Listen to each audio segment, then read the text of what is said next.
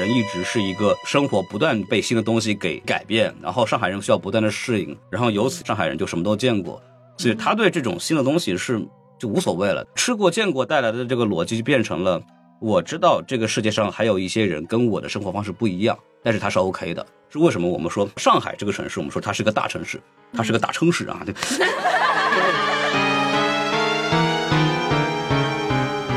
大家好，欢迎收听本期的不学无术。今天呢，非常的有幸，请来了什么电台的孔老师和宇宙尽头小酒馆的凉凉做客我们播客。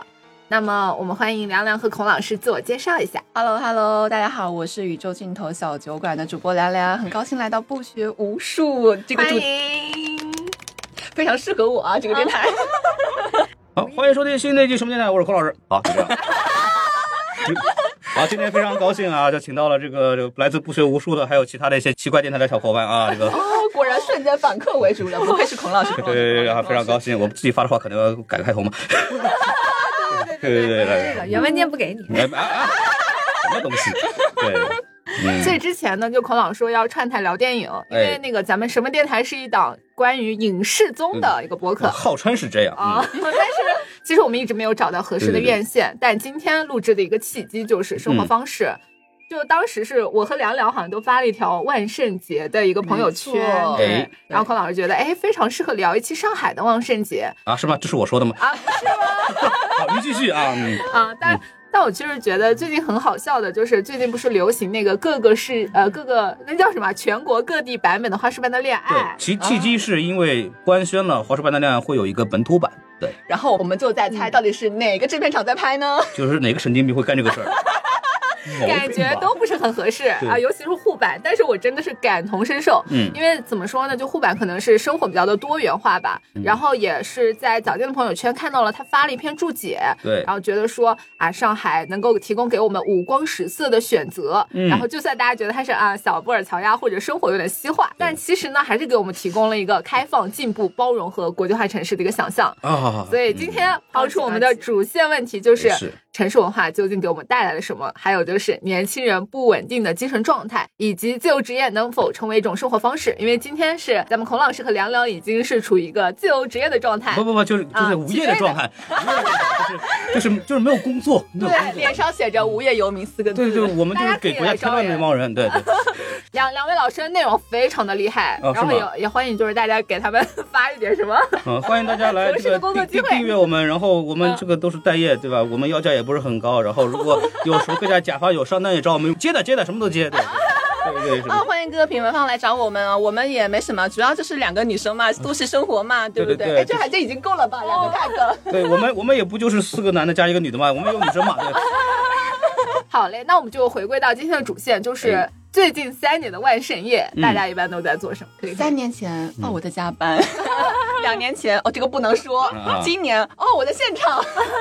那听听呢？啊，说到这个去年的万圣夜，我印象非常的深刻，因为我当时预约了第二天去迪士尼玩。因为大家都知道上海迪士尼，也不光是上海吧，全球的迪士尼应该会在圣诞夜这一晚上会有特别特殊的暗黑的那些 IP 的游行活动，就非常令人之期待。嗯，我还准备带我爸妈去的，我都预约好了。然后就在前一天晚上，我在街上走，我在新天地走的时候，收到一条短信说，第二天因为某些不能说的原因闭园。哦，我知道了，嗯。我印象非常深刻。对。对，这是去年我去年那一刻非常魔幻，我感觉后面也不能说。我当时印象特别深，是前方有那个烟花，然后在噼里啪啦，然后这边在。哎对。哦哦，就是那一次我有印象。嗯，然后那次还嗯。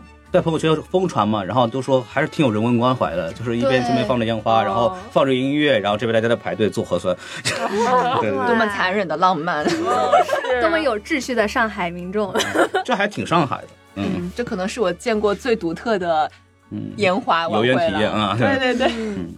那么孔老师呢？我说实话，我从来不怎么过万圣节，是因为来回国之后嘛，嗯其实也没有这种所谓的氛围嘛。因为我之前洛杉矶的时候，其实呃，比方说环球影城会做 Horror Night，就是翻译成中文就是什么恐怖之夜，对吧？然后就会也是主题公园嘛，然后会让大家进来有花车游行，然后有各种鬼屋，而且他们那个鬼屋真的是花大手笔，而且很多会戏仿电影的那些恐怖电影的桥段什么东西的，就他们有自己 IP 的那种。对，然后，大家就会盛装出席，然后正儿八经那个妆化的跟鬼一样，那个非常有意思。对，然后包括洛杉矶会有 parade，就是会有游行，嗯，在那个 West Hollywood，就是西好莱坞那一块，那个街上会有这种活动，西化的节日嘛，那在西方肯定是很有氛围的。然后，比方说十月三十一号之前，可能十月份开头就大家都会把自己的房子打扮成各种各样的那种万圣节的装饰，什么就是蜘蛛网呐、大南瓜呀那些东西，反正都有。就是那个时候你会能感受到那种氛围嘛。回国之后其实也没有太多。就是会注意这个事情了，因为本来我也不是一个特别爱凑热闹的人。最大的问题可能是过去几年大家就是不知道为什么，就过去几年的记忆在我这里很模糊，对。为什么？很多东西东西突然就消失了，对吧？就其实。也很好笑，我好像大梦一场，一梦做了三年。而且去年大概是这个时候，好像上海发生了一些事件吧，然后就是换来了我们今天的朗朗乾坤，好吧？呃，没错。对对，所以大家都没有 cos 过是吗？啊，没有啊，我呀，我还没说我自己，就，是你再来分享一下。对，就是我二二年的时候正好沉迷骑行嘛，然后那个时候小红书有一个骑行万圣夜，就大家 cos 成各种各样的，然后骑着那个自行车，嗯，然后我就我就去了那个小红书，但是他们当时我先去参观那个总部，就八点半居然还都在上班，就大家都在那边讨论，我就哇，嗯真的是感觉比 B 站好像要累很多的样子。然后我就是没有赶上那个骑行的大部队。然后我就跟着我另外一个朋友，他们俩一个是女巫，然后一个是那种什么天使，就是那种小恶魔的，然后一块儿去那个骑的骑着车，然后就觉得，嗯，自己带翅膀，然后在那边小红书那边就是格格不入，但是也还好，就是整体还是挺开心的。然后今年是我就是从张江。就像本色出演打工人，然后赶到了淮海中路那边，然后那天也是跟两个主播，然后我们一起在那个淮海中路走嘛，嗯，然后那天是科科还有那个三点下班的李老师，然后他从成都过来出差，然后说哇，原来上海真是大城市啊，怎么这么热闹？然后感觉挤都挤散了，然后说老年人第一次参与到这么有年轻人氛围的一个活动中来，嗯，然后所以说就是也看到了今年就是疯狂的万圣节的全貌。哦，你们挤到里面了吗？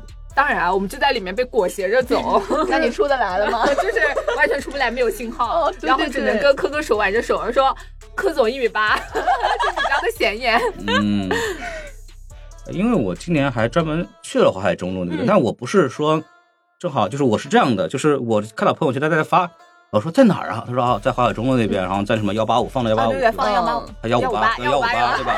对，然后然后我说我正好在那儿晃，我还跟梁梁说呢，然后我说要不正好去看看吧，然后就到那儿发现说已经拦住不让进去了，哦然后就是那个只进不出，对，然后就就大家也看到了这一些啊。当天晚上看到最离奇的呢是雷西老师，非常棒啊！对，就是因为呃，孔老师他给我发的那些照片，所以说我才决定要在好呃万圣节当天晚上去看一下。但是我发现今年的万圣节好像变成了万圣周，它提前很多天开始预热，已经很就很早就开始能看到照片。嗯但是因为我各种原因，我是当天晚上才去，去了之后就在里面出不来，没有对。是这样子的，因为其实很多人他周中是没有时间去哦 cos 的嘛，所以他就挑在那个周六和嗯周六晚上，我记得是非常的好像当时花小调有个视频，他就周六晚上去采访的。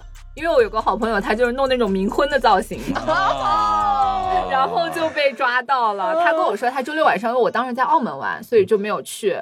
然后没有想到，就因缘巧合，我还是在当天，就周三晚上去了所以他就相当于从周六到周三那一段时间，大家应该都还是在那个街上 cos。对对对，那你在澳门有看到这个氛围吗？没有，都不如上海，都不如对咱们，大刚巧那个周末我在香港，我觉得兰桂坊的氛围也没有上海那么浓。是吧？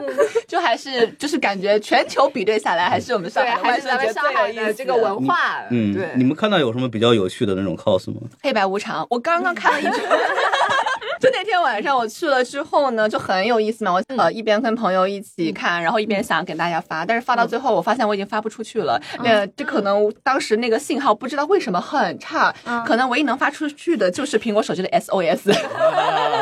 哦，那天我还看到两个人，他们就写着人好多啊，然后周迅 JPG，然后就用那个 iPad，然后白对白底黑字，然后举着。对你这个苹果手机没有信号，说明你要用华为，遥遥领先，好吧？对不起，我们没有接到华为的广告。华为 HR 赶紧听，对华为 PR 赶紧听一听。我们位置留给你们。对对对对就今天立即把这集播客发给他们。嗯，就我这两天看很多视频嘛，然后照片流出来，然后我我看到一个最牛逼的，我后来发给我那个同样在广告公司乙方的同事了，然后就有一个人拿着电脑，然后那个电脑上全是字儿，在做了，在做了，在做了，然后然后那个弄的全是黑眼圈，涂了苍白的脸，然后说对不起对不起，已经在做了，已经弄了，对对啊对，还有同款还有决战双十一电商人，对，还有那种程序员穿的格子衫，然后那种，然后下班了直接赶过来。对对什么什么会 Java 什么东西找工作，就这种我。记得最觉得一个就是让我觉得梦幻与现实已经恍惚的一个是，也是一个格子衬衫，嗯一个程序员，貌似然后端着电脑，他现前面贴了一张 A 4纸，写着不是 cos，是真的在加班。在那一刻我也分不清到底是流泪了。对对对，主要是我已经分不清是真的还是假的了。你说到这个，我想到一个更离谱的，就是那个交警在那维持秩序嘛。对，然后然后就有交警说，大家那个只进不出了，大家不要再进来了。然后实在不行，大家转头也可以啊，转头往前走，什么东西。然后我真的是交警，我不是 cos 哦。对说这最后一句话，我真信了。对就是在人流中完全分不出警察，然后还有就是那种美团，好多人 cos 美团外卖员，就有一个人他就一看就不是，然后他就是坐在人家电瓶车上，然后在那摆拍，暴露了，真的是。对。我还看到不少小孩子也在 cos，有的爸妈还带着他们，哦感觉氛围是的非常可爱哦。小哎，我在澳门真的有看到那种小南瓜，就那种小孩子一家人，然后 cos 那种，我觉得非常的温馨。嗯，哦，是。我看到有个小孩特别聪明，因为当时人太多了嘛，他为了占据焦点，他躲到那个呃路边的一个楼道里面，阴暗的那个楼道，利用楼道的光，然后他披着一个白色的布，就是装成幽灵嘛。但大家都不知道里面有什么，但是很多人又围在里面排队想看，然后人就越来越多，越来越多。所以好多那种就就你发现就发现人一围着那儿，可能就有一个人在那儿 cos 什么东西。对对对对，我这次印象最深的那个是跟电影有关的，嗯就是那个《霸王别姬》陈蝶衣。哦然后文革的时候的那个东西那一套那套 look，对，哇，当时好牛啊，啊！真正的勇士敢于把牌子挂在身上。对，然后据说还会有一些，就我我有看到鲁，迅，据说哦，我没看到啊，网上看到。对，都有都有然后还有据说有大白，但是我没有看到，反正就啊就是还是体现出了一些上海人民的反反抗精神的啊。对，很神奇，这个万圣就是文化是的，是的嗯。但是提到影视剧，我觉得《甄嬛传》已经是哦大热点。嗯我真的当时刷到那个自带 BGM 的安陵容嘛，就是安小鸟她坐着小船高唱采莲曲，然后还有就是什么甄嬛大跳惊鸿舞也有。哦，我当天就是去找那个安陵容的，但没有找到，她可能周六就已经火了。嗯，还有这段时间在播客圈比较火的那个浙英，哦，对对对对对对。然后还有向太，真的是非常的哦向太像刚才那个是不是被本人追杀了？这是叫做什么？这叫做 cos 有风险，大家需谨慎。上海不是全员律师函，上台直播的时候不是回应了吗？嗯说我用的是真的皮草，你这个都是伪劣的什么东西的。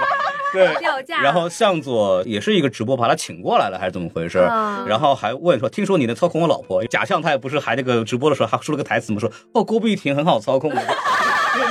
对对对对。所以这些都能看出来，今年的这个万圣节真的非常的出很出圈。对。对，哎，但是今年最出圈的不是那个？哪里贵了，是对，哎，那个 cos 有点草率，说真的，对，而且反正还有吴京什么的，我那个 朋友圈和群里边都在那个发吴京，那个不叫有京吗？呃 太牛了，对，牛啊，感就觉都是话题点，内容为王。说万圣节变成万梗节了嘛，是的，嗯，就感觉他完全就跳脱了西方的一些节日框架，就是我们不吃西方这一套，对我们也有 上海人民有上海人自己的万民自己的狂欢节。嗯我们来自社会主义特色的万圣节，那你们有没有一些印象比较深、引发争议的一些 cos 内容？嗯，刚刚说的不是有很多吗？我说的还不够多吗？我们再说也不能播呀，对，嗯，对，嗯，好像每好像我们说的每一哦，个都还挺在律师函当中反复对对对。横跳。呃，律师函到还有一些比较有意思的，就看到一些图嘛，就是嗯。到后来不是那个人太多了以后，会有交警维护治安会驱散人群嘛，嗯，然后就有一张照片特别出圈，就是嗯。前面那个蝙蝠侠在往前走，嗯。然后后面一堆那个警察在后面跟着。就很像那个什么三部曲最后一部带着警察去打歌坛的那个，哇，特别离谱，牛了，现实与那个电影相结合，现实魔幻，太离谱了。利用现实。我记得我印象当中只有两个是被警察叔叔带走的，一个是一个不可说的女士，她啊，呃 cos 了一个不可说的一个，你这等于没说。啥也不能说，是吧？懂的都懂。啊也挺严的。都懂，大家应该都录完之后偷偷告诉。诉我们。然后另外还有几个我觉得比较可惜的是几个身材如男模的男士，哦他裸露了，是真的裸露了上半身到。对，就是警察叔叔把这几位男带走了，带走了。啊啊，你说这个，我在香港看到了三四个，也是这种原始人打扮，只穿着皮草的短裤，嗯然后也是胸肌非常发达，然后非常嗯 happy 的走在路上，就像疯狂原始人那种。但是整个就非常开心，在那个地铁里面跑来跑去，大家也都很开心。哦嗯说到引发争议，我想起了就是花小娇里面有一个男童 cos 同妻，这个就引起了啊大批的那种怎么说呢？可能有冒冒犯到，不知道大家怎么看这件事情。先介绍一下背景不？就是，呃，花海妖是一个 UP 主，好像是吧？他反正我看到视频了。哦对是子墨朋友，哦，对，嗯，好又说到一个大家可能听不懂是谁的人。没事，其实我们就关注这个角色本身嘛，就是可能别人说，呃，像这种，比如说冥婚是女性，可能就是呃吐槽自己的一些悲惨的境遇，但是呢，作为男同去 cos 同妻，感觉有一点真的是怎么说呢？不道德。过分了吧？嗯有一点过分捅一刀还要再踩两脚，嗯不仅要在事实上获得利益的制高点，然后还要再在道德上占据制高点，嗯，讨厌。我对这个圈子不太很了解。大家都很有安全自保意识。作作为一个作为一个直男，确实对这个行业不了解。对，但是但是行业吗？我再说 一遍啊，再作作为一个直男，对对这个圈子不是很了解。但是我其实可以分享一个点，就是我们都知道洛杉矶的那每年万圣节那个 parade 就那游行非常大，然后它之所以会变成一个很大的文化事件的原因，就是因为。在前几年，就是我们说多元性方面这些东西还没有流行，或者是被大家讨论的时候，比较压抑的时候，其实同性恋者或者是其他一些少数性取向的人是通过万圣节的游行来去彰显自己的一些特点的。对吧？会穿一些比较，比如男性会穿一些偏女性的衣服来去证明自己的一些东西。当时是这样子的，所以说，呃，早年间的这个万圣节游行是有强烈的这种所谓的少数性群体的这种呃表达倾向的。对，所以说还在上海的这种游行上看到这个，也觉得还挺有意思的。感觉就体现出大家一种精神状态吧。嗯，就是还是表现出这个东西的一种它的文化的包容性嘛，就还挺有意思的。对嗯，但作为一个温和女权主义者，在此再次声明一下我们的立场，就是不可以，太过分了，真讨厌，男人就是不行。好好好，我错了，我 再也不敢了。我说什么了？我我不知道。生而为难，我很抱歉哈。嗯，开玩笑，开玩笑，开玩笑。对，有个 UP 主因为说这话惹事儿了。嗯对对对，嗯对，来聊聊就是咱们咱们的精神状态吧。就是真的从这一场万圣节能看出来，大家平时真的压抑蛮久的，就人哪有不发疯的？尤其是这种上班上班族。哦，我可是天天见证鱼仔发疯，他就坐在我的五米之内吧。哦，这样子吗？对我一啊回头我就能看出他的精神状态哎。我我上我上班有发疯吗？我跟他讲一下鱼仔的嗯工位啊，他人小小的坐在凳子上，然后前面是一个大概到他嗯鼻子这个高度的嗯工作台，然后别人是把电脑架在台子上，手在下面这样子端坐着嘛，嗯，他是把两个胳膊肘都撑在上面。日常打字就是深藏族，你们那个椅子是不能升降吗？不可能只是一些瑜伽动作罢了。想靠在上面。我以为你要说我像猴一样，因为有一次那个婷婷转头，我就蹲在椅子上就是我经常以各种姿势在椅子上面，有时候翘着腿，有时候立刻发明一套办公室瑜伽。嗯，所以一直很想关心鱼仔的颈椎。对，我想看一下这个姿势对颈椎到底是好还是啊，不好。那可能是最近我马上就要站起来，然后换练下一套动作。啊，天哪！啊，你们上班还有这么多花样的吗？所以说，人上班哪有不疯的？然后想问问两位，就是不用上班的，平时为什么会发疯？此处先突然突然被酝酿一是分钟。是这样的，就是因为我作为一个刚刚失业两周的人，对吧？还没习惯这种其实我状态也很难受。其实每天蒙着被子，然后笑出声，因为终于不用上班了。我我今天来喜马拉雅来参观嘛，然后有一种这种似曾相识的哇，一种熟悉的陌生感。对，说认真的啊，这个东西其实我自己是这个切不切喜，取决于你们拿 N 加一。这个这个是个实话，就是因为说白了，就是不工作的逻辑就是你没钱了嘛，你的逻辑就变成了，本来呢你在班上可能是因为各种各样的工作任务而疯狂，或者是因为对接的合作方或者老板或者怎么样同事，对吧？对，那你在这个没班上之后呢，你面临的问题就是你没钱，没有钱的情况下，你就想办法得搞钱，对吧？然后就会发现你。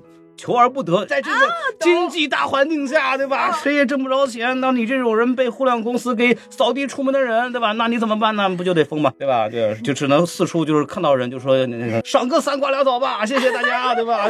听众们多多打赏啊，我们快没钱了，对吧？就这种，对对对对。但是也拥有大量的自由时间，人生就是这样现在的时间就不值钱了。对，以前我还有个什么什么活动请我说，你知道我时薪多少吗？你这个不给我钱我就来。现在说我可以，我愿意拿下去了。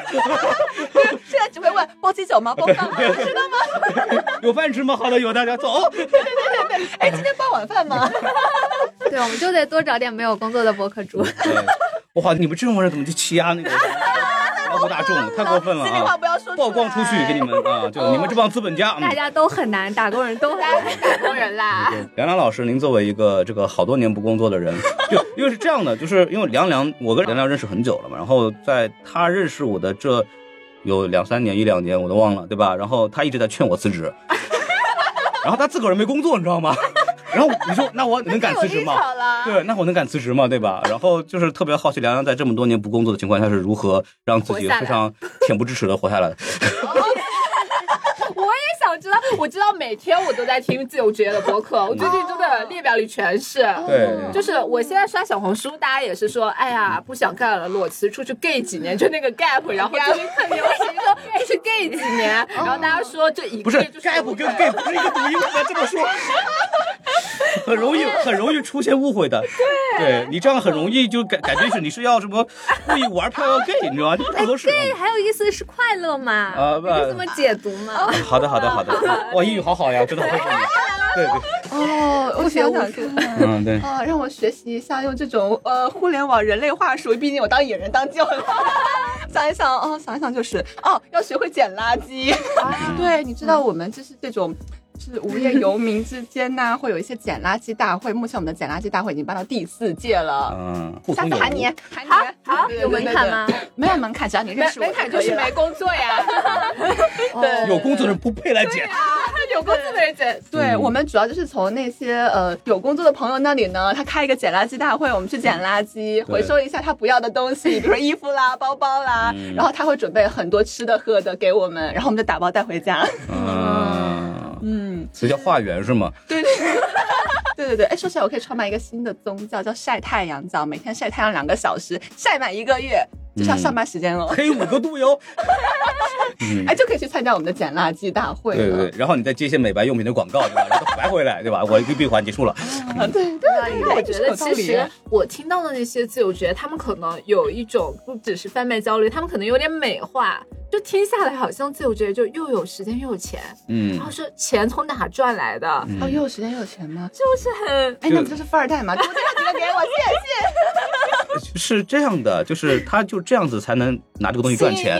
哈哈，对对对，就是就是装自己。叫什么？就是贩卖成功学的人自己企业都没办好，对，一般都是这样子。有哪个人有成功企业还有时间卖卖课的旅居？的时候，是不是应该也认识到那些人？他们可能是，比如说是那种呃没有固定公司的程序员，或者是他有一些什么那种供应链啊，然后做那种其他渠道的工作。哦听下来好像数字游民就是这种的。哦之前不流行过那种热潮吗？对我，跟你讲，就是嗯我上过班，我也没有上过班。然后呢，上班我觉得是出卖自己的时间和空间，但是呢，不上班，你去打工做外包，就是你只出卖自己的时间，但是你把你的空间权给拿回来了。对你你这这个东西叫 work from home。哦，对对对对对对啊那那跟上班有什么区别？你也可以 work from 马来西亚，work from 对你疫情期间还没有玩够吗？我疫情期间就是 work from home，跟我在上班上没有任何区别呀。啊，那个不叫玩，我那叫生活，我生活就这样子的。因为因为我们疫情期间，我也是互联网员工嘛，当年对吧？然后就是我发现我的工作本来百分之九十九就可以在家做呀，然后就会发现我在家上班和公司上班没有任何区别，不还不是一样累吗？有区别，工时变长。对，工时还变长了。就是没有，我的工时是这样的，我每天十一点钟到公司，每每天晚上十一点钟下班，所以对我来说没有任何区别，好吗？啊在家对我来说是个睡觉的地方。王老师以前这么累啊？对你也这么你卷辞职了吗？害你正儿八经，你要认真做工作，你是永远做不完的。对，这个问题如果要深聊下去呢，哎就是涉及到我们两套就是不同的价值观的区别。哦，这还有对撞哈我就是要存在，我存在就可以了，我是存在主义。啊！是你要成功，你是成功主义，不是我得活着，在上海这么恐怖的情况下，对吧？你不仅要活着，对还有车有房的活着。谁对啊，谁让这个谁让这个世界对男性就是要有很高的要求呢？孔老师起点太高了，就是一旦起点太高，就无法陨落，不会像我们本来就一无所有，所以就不在乎不，是你们不会焦虑的嘛？就是比方说我我那个银行里的钱，如果是变少了少于一百万不就是可以少一百万，你以为我以为我是王传君吗？我 我就 比方说，因为我本来我的开销就不是那种说很节省的嘛，然后我之前工资反正够我开销完全没有问题，但我一没有工资，我是没有说收入来源那样。然后大家都知道做播客，你正儿八经做内容播客是没有钱挣的，对吧？就是你也不卖课，你也不卖任何女性用品什么东西的，这这种东西情况下，我们就就你就没有钱呀，对吧？上海的成本又这么高，所以我就很好奇，对吧？就是各位在这种情况下怎么能在上海待着呢？就很难待啊。有两个字叫储蓄啊，不会存哎，一点吗？真的，大家最近都说那个 fuck you money 嘛，对然后应该是有这个就会有安全感，他啊也想就是休息休息几个月啊，休息一年啊。嗯，他是怎么保证休息几个月之后还能找到工作的呢？你现在在焦虑这个是吧？对啊，对啊，就是 我就很真实的展现出我一个就是一个被迫离职的人是一个这种状态嘛。就是虽然我很不想在我现在的工作上待着，有被移走我很开心，然后我还有半年的这个 N 加一的那种钱可以嗯维持我半年生活。但是之后呢，而且像我们这个可能二三十岁的年纪，理论上来讲你是没有没有余地去嗯。懒散的，对，因为你一旦脱节了之后，你会步步脱节。这种天赋异禀、很有才华的那个人，我先不管啊。对于一些正常人来说，他一定是没有余地去做这件事情的。然后，不过我爸跟我聊这个事儿，说，当然他对我目前没有工作是没有问题的，但是他说，就是因为你们年轻这一代、上一代的积累都还可以，你们要是像我当年，也是我爸说，你要你们要像我当年那样，全家的希望就在你一个身上，你敢这样说话吗？你敢说 gap 吗？对，你不敢的。其实说起来也是比较幸运了，因为我没有太多就是父母养老这方面的压嗯力，就是我只要管好我自己就可以了。所以就是我工作做不下去，或者是有什么原因的时候，我就可以就走掉。凉凉凉的 MBTI 是什么？突然呃想到，呃，我大概三个月前是 INFP，、现在已经变成了 ENTJ 了。ENTJ 可怕，发生了什么？这个好问题，这个问题足够为新的播客。对他主要主要是梁老师的工作需要他跟各种人打交道了，对，哦没有办法，对对对对，就是被。就完全变了耶。嗯对，就被迫变态。确实会随着工作状态改变的。我有一次就是我学生时代实习嘛，然后有次做那个专门接待大咖的那个工作，然后我就需要陪车，在嗯车上，然后大咖就会跟你聊天，那你又要摆出一副官方非常专业的姿态跟他聊天，还要跟那个司机和统筹，然后要做一个项目管理的，又很社会的那种角色。然后一个月下来，我觉得我就变了。变异如果当时用 MBTI，我肯定变异了。嗯，哎就是被迫变异。这个这个虽然说这个什么 MBTI 这个东西，它从心理学上没有任何的价值嘛，它它完全是一个骗人的东西，对，就是就是这样的。一个就是社交，就是就完全是一个社交的工具而已。但是我很好奇的是，在这种情况下，因为你们会随着工作状态的改变去做这个东西，测试出来是不一样的嘛。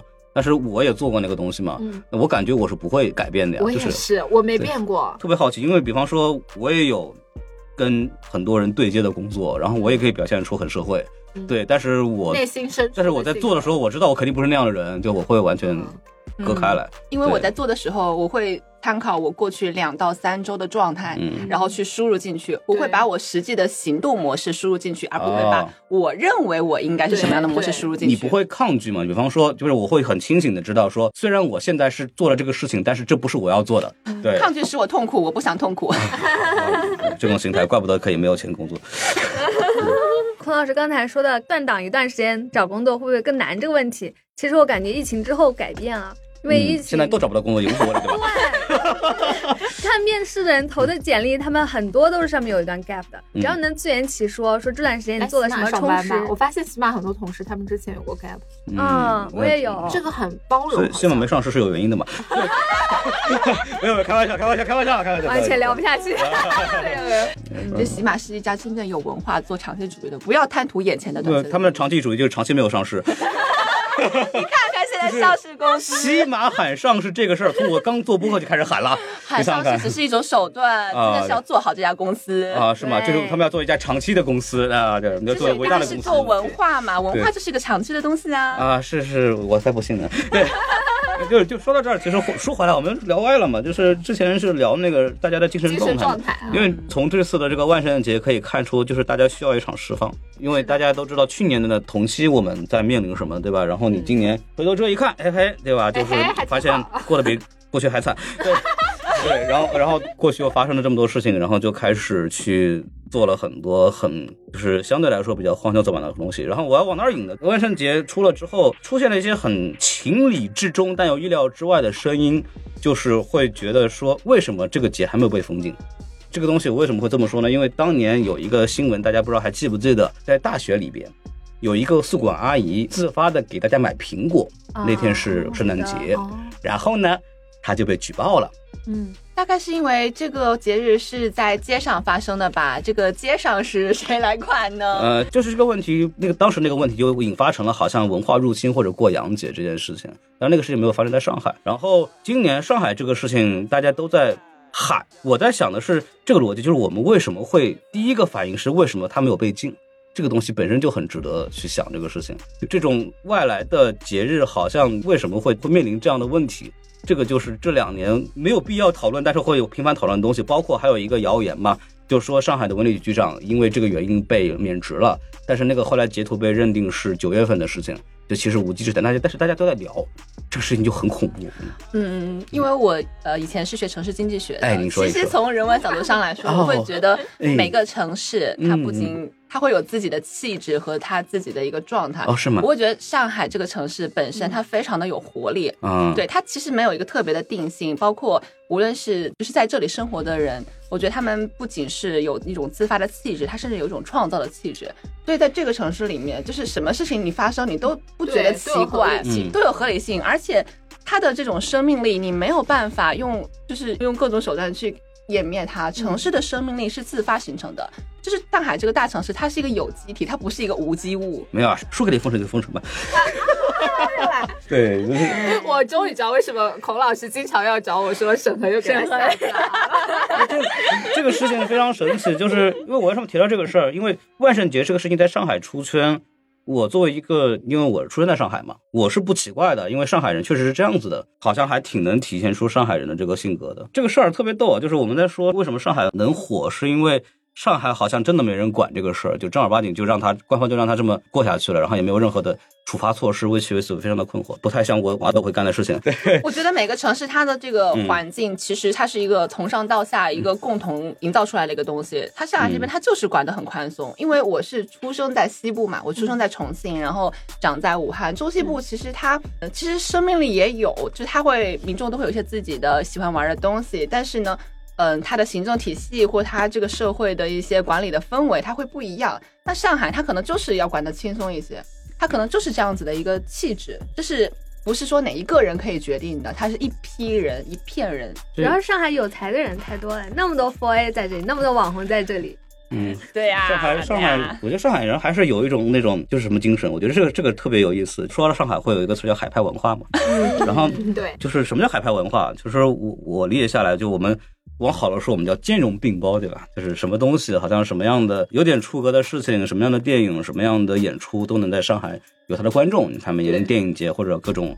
乱七八糟演出都能在上海卖得很好，然后这个背后其实第一个，当然我们就说上海人吃过见过，或者上海人有很多的这种文化精神需求，对吧？都很爱看这种东西。那么反过来说，这还体现出上海人另外一个特点，就是上海人很提倡一个东西叫各顾各的，就是你爱做什么要关你做，跟我没关系。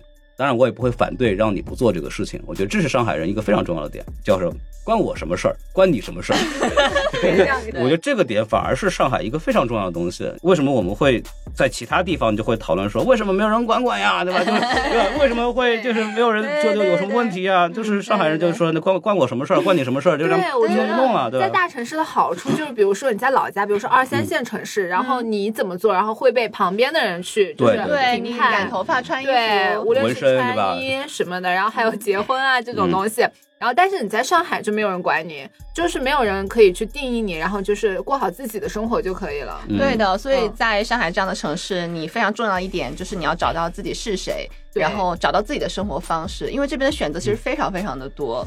对，嗯。因为这个城市你要追溯历史，从当年鸦片战争开始，它作为打开了城市嘛，因为上海这个城市，它一路是被是被迫的去接受了很多东西的，比如说外来人口也好，外国人也好，租界也好，乱七八糟不同的文化生活也好，上海人一直是一个生活不断被新的东西给改变，然后上海人需要不断的适应，然后由此也变成了上海人就什么都见过，所以他对这种新的东西是就无所谓了，就没有什么任何的关系。然后还有另外一个点就是吃过见过带来的这个逻辑就变成了，我知道这个世界上还有一些人跟我的生活方式不一样，但是他是 OK 的。嗯我觉得这也是一个非常重要的，就是上海这个城市为什么我们说一提到上海这个城市，我们说它是个大城市，它是个大城市啊。对对对，就你像我这个人是一个。我老是开玩笑，我是个精神北京人，是因为对 我喜欢听相声，然后我喜欢胡同，我喜欢那种曲艺，我喜欢北方文化，我喜欢吃面条等等这些东西。然后我爸老跟我说：“你小子上辈子应该是个胡同串子。”对我去北京的时候，还有一种回家感，因为我对北京的方位比上海还熟。但是我我还仔细去想，我还更喜欢上海，因为我觉得上海是一个市民性更强的城市，就是它的什么叫市民性？就他这个人有有现代性，他有更独立的精神，然后他。更知道自己想要什么，他追求一个高效率的生活方式，然后在这种情况下，他也有很强的包容度，然后这种包容度也体现在我们为什么呃上海才有四月份，对吧？对，就是啊，为什么上海人敢说出说我们这是最后一代？为什么上海的阿姨或者是工作的姐姐会跟？我们的防疫人员正儿八经的有理有据去聊，为什么那个防疫措施你们没有在正儿八经照着那个法规执行？只有上海人会做这个事情。我想到那个当年出了很多事情之后，就很多外地的网友就说：“凭什么就对上海特殊？”对，就是上海人就是就是这么做事情的。嗯，我觉得因为上海人知道说，哦，其实这个处理方法不只有这一种哦。还有其他地方，他们也这么处理，他们也活得挺好哟，对吧？对，然后就是他他们知道这些人，他们有这样的生活方式，所以说我那时候就联想到，为什么发现出国的人可能回来之后，他会对一些比较奇怪的事情会接受度更高，是因为他在国外的时候，就我们这帮人在国外的时候，我们都已经见过了，对，我们都觉得这没什么事儿，然后外国人也没觉得这个是个什么事儿，然后为什么我们就要大惊小怪呢？上海这个城市因为经历的太多，在过去的一百多年。两百年的历史里边，所以反而说这个城市的人就无所谓，就是你做的跟我不一样又怎么样呢？对吧？关我什么事儿呢？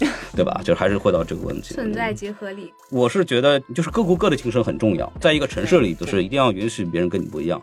对，我作为一个外地的人，然后我来上海念书，然后工作，然后就当无业游民很多年。然后其实因为我从小搬过很多家，我觉得上海是我待过最舒服的城市之一。对，一方面它确实就是眼花缭乱、五光十色，东西很多，很好玩。然后另一方面，我会觉得到上海，我才真正意识到什么叫做城市。跟人的一个互动互建设，就是可能大家会觉得城市是什么？城市可能是建筑的集合体，城市也是人的集合体。但城市其实是人、建筑，然后包括很多规章秩序的综合的一个集合体。而这些规则是从何而来？规则其实是人与人之间互动碰撞而逐渐形成的。嗯，我觉得上海这个城市，它的很多的东西，它的很多建设，其实是在这居住的人，我们姑且为称为市民吧，虽然它不一定准确。那市民和市民，以及市民和管理者等等等，他们相互碰撞形成的一些契约规则。上海是在中国我住过的城市里面契约精神最强的。而且，一方面是因为上海本身，如孔老师前面所说，它的历史原因，使得它没有办法，就是一直很坚持自己的。某一些东西，它只能是很务实。它不断被打破嘛，所以它没有什么东西。港口城市完全一成不变的。对，港口城市就是如此。它在，它就是在海浪上的一个城市。海往前走，它只能往前走；潮往后退，它只能往后退。所以呢，你说好听一点，你可以说它就是一个很务实；你说的不好听一点呢，其实它就是没有什么自我。对。然后另一方面呢，上海也因因为它就是在过去几十年，因为政策原因和地理原因，它有很多的工作机会，然后它吸引来非常一批高素质的人群。然后这批人群聚集。在这里呢，他就是要说点什么，就是要表达点什么。然后城市的市民对于城市的建设是有反哺作用的，所以在过去的几十年里面，这一批所谓的新上海人，就是像我这样的，当然可能他们有工作而我没有工作。那新上海人他可能对于上海，他又会带来一些新的活力，他也会在影响的这个城市。所以城市其实是被很多股力量相互影响，然后不断塑造、左右摇摆，形成现在这个模样的。他也会成为就是所谓海派。文化的一个部分，对不对？那其实海派文化它也是一个不断变迁的内涵。对，海派文化的逻辑就是它文化一直是变的，它一直对对，它没有办法去中国北方的很多的城市文化，它就是有一套。规则嘛，就是这个规则绵延了上千年？甚至是可以这么说，对吧？有一些这种文化，上海可能没有这个。上海就是说我怎么让我活到明天，然后我就这么做就好了。对对对，我觉得相比像北京那种，它有一个很深厚的历史底蕴，呃，还有很强的阶级观念，对。对对对，因为历史必然会带来阶级，这个是很客观的一个事情。当然，当然，上海它可能跟南方的那个深圳。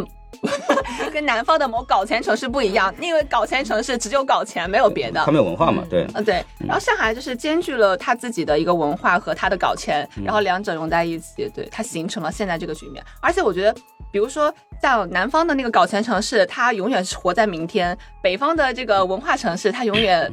活在历史底蕴里面，嗯然后上海就我只活今天。对，对，真的很精辟哎，就是因为我自己在北京也生活过一段时间嘛，然后我觉得上海的精神文化真的非常丰富。就之前可能说，比如说你去看演出或者看展什么的，然后可能是自己去看，而且通勤距离还挺久的。但在上海呢，它就是就四面开花，就很多地方都有一些活动。而刚刚就是提到的，我觉得说深圳可能就是明天，大家都在为明天的钱而努力奋斗。然后北京呢，可能是活在昨天，因为确实它也有很多就是那种历史啊。然后就是上海真的是这种活在当下的感觉，就感觉很适合我这这样一个城市。刚才我也问到梁梁老师的 MBTI，就是因为我自己是 ENFP 嘛，它是一个。呃，非常的就怎么说呢，就是很当下的那种，因为他很喜欢那种新鲜感的东西。但是我在上海呢，就感觉自己呢一直有接触新鲜的事物，然后遇到新鲜的人，然后大家也是那种呃有点类似同温层吧，就是可以就是一起讨论一些自己在看的东西，就觉得还蛮舒服的。就是这个地方这个城市给我的感觉是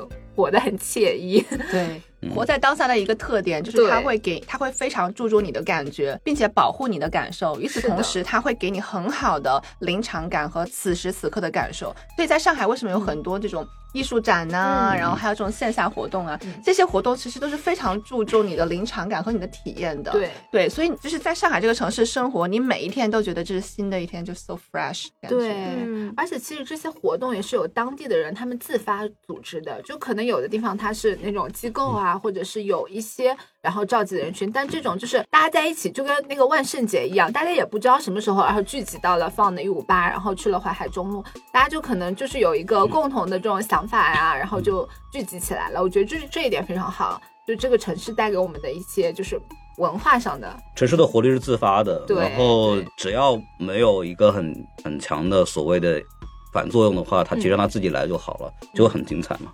就上海就证明了这一点，对，对，嗯，我自己对比在北京和上海的经历，我觉得还有一点不同，就是圈子之间的那种氛围。嗯，然后在上海其实很适合一个人生活，你没有朋友完全没有问题，很多展你都能沉浸其中，甚至不需要交流。我觉得很多活动是更加注重你精神上的一种享受，然后自己输入自己输出，完全自闭环。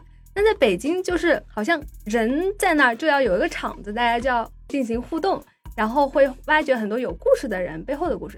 就是有一个活动你去参与了以后，就呃很自然的被在里面的人很多形形色色的人裹挟在一起，然后发现另一层故事。然后在上海就边界感比较强，呃，我不知道跟自己的朋友圈有没有关系啊，但我感觉北京生活的时候，大家都是一种非常开放的 居啊群居，我那倒没有，不是，我只是突然想起来，就是北京大家一起玩儿，然后就有一种就是有一种群居的状态，就是一出去玩就一大帮人，哦就然后上海就就是可以独来独往。嗯，很嗯惬意。但是北京呢，就是就是路上一个陌生人，你不认识的人，你路过他，你都感觉他很容易被你打开话匣子。啊，就会更愿意聊天吗？对、嗯你说一句，他肯定会接你一句。啊，吃了吗？吃了，就那种，吃什么呀？炸酱面啊。远不让你的话落在地上。对北京的播客也给我一种那种气质，啊就是那种啊，就 可能接话了，就就要是这样的，就是啊这个北京这个播客，主要是一帮听相声的做的。北这个我我作为一个就是早做了播客很多年的人，就是我我们当年做播客的时候，都是最早出来的播客都是什么糖蒜呐、嗯像什么坏蛋调频呐、呃闲玩儿。对，那些人都是北方的，然后他的逻辑就就是几个大老爷们儿侃大山，嗯对，这么就这么个事儿。然后就我们都听那种播客来的，所以我们就知道，就是就是北方人那种耍贫嘴、斗贫的那种东西。然后那帮人要不就是混滚圈了，要不就是就什么相声爱好者之类的，对吧？就是那种人，所以说他就做出来就那种气质。对，就是是这样的。我作为一个相声爱好者，我必须得说一句，话不落地这个事儿是一个相声团体的一个常见现象，而且我们有句话就是说，话落地你就输了。对，就是你是没有办，就是说明你接不上来，说明你不行，你反应不够快。对对，会有那种，就是我那时候说在相声社的时候，我还在美美国念书的时候说相声、嗯相声社，然后那帮人在一块儿，就是那天晚上一句正话没有，全是闲板儿，对，全在接话对。所以聊到天亮所以我觉得北方虽然可能不太游泳，但他们肺活量一定非常的好。啊嗯，好家伙的，对吧？而且我就是可能小学必修相声课吧。天津天津人是这样的，就是天津是一块砖头砸下去，十个人九个人说相声，一个人唱大鼓嘛，对，那就这个还是真的，对对。嗯，我我自己的感觉就是，如果北京走在路上旁边有陌生人，我不得不跟他讲话的话，我是不怕的。嗯，就是我觉得他可能会很寂寞，然后我帮他解解闷。但在上海旁边有个陌生人，我讲话一定会害怕打扰到他。嗯我觉得他在自己的世界里。刚三本村长，那一组蛋 那那孔老师来结尾吧。啊，我还有在结尾的嘛。对对对，说到这聊差不多了啊，就再聊下去就不能播了，反正。听下来，反正是我感觉很危险啊。主要三位还好，我主要我快收不住了。对，主要是这个屋子里面有三个女生和一个男生。哎呀，真的是，就说到这儿吧。然后给大家聊一聊这个精神状态。我觉得大家听到我们这几个人的状态，就知道我们肯定都不是很正常。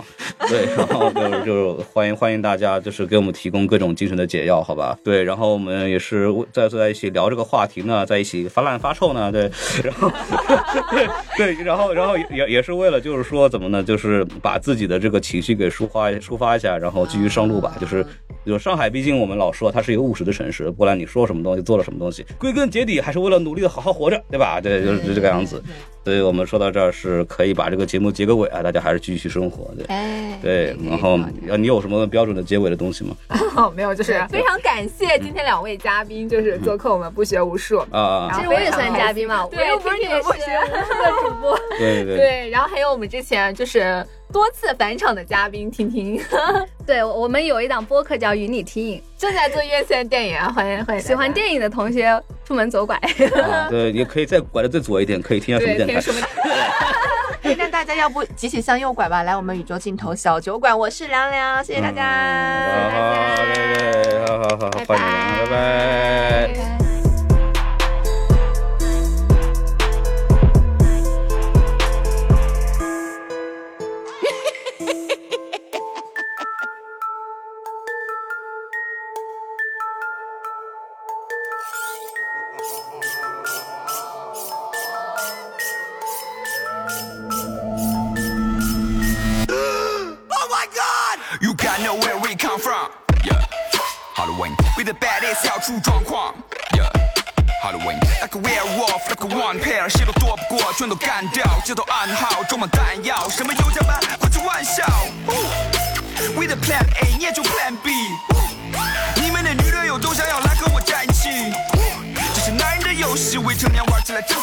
都没时间搭理你，除了中 N 啊，其他人我都不想加微信。喜欢生与不差生，凡是差生的一定都在有加班。你的美梦要碎了，因为弗莱迪要来了，注定全班都下班。才不管你红眼病蓝眼睛，我没出手只有投点地，不用传简讯，我翻转镜头给你拍部电影，背着流浪记，一声一声响，赶走了所有人的心跳，换走了所有人的背包，堵塞了所有人的通道。这是我送给你的糖果，三百六十五天才见一颗。我们从大家中成为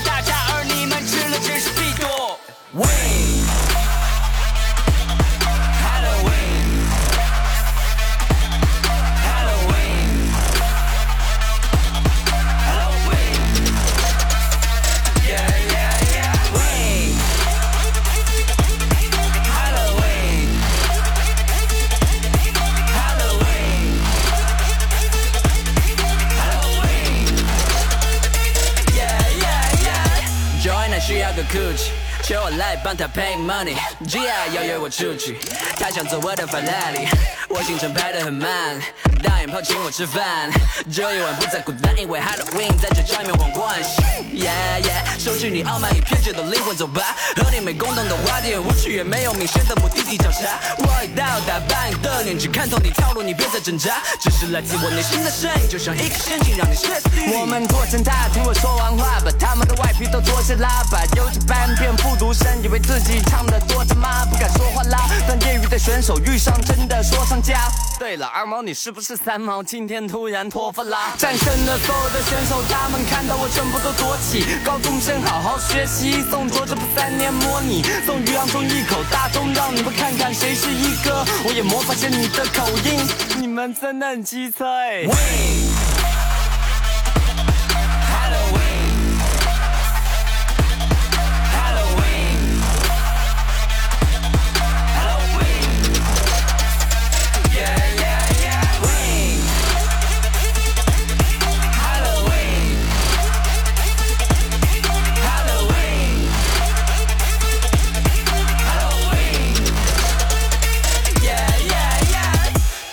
出血会发生冤案。围绕这桌子旁边，去上你们最后的遗言。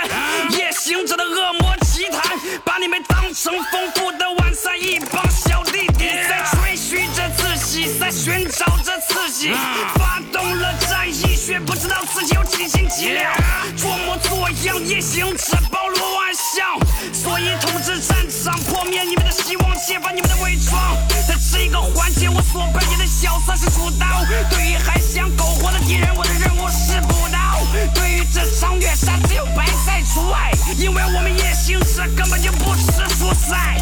无需揭开谜底，Dan Halloween，夜幕降临之前，我们以伪装了自己。什么 Blue Eye High Five 又加班，你们真的可爱，谢谢你们出席今天为我们戴上王冠。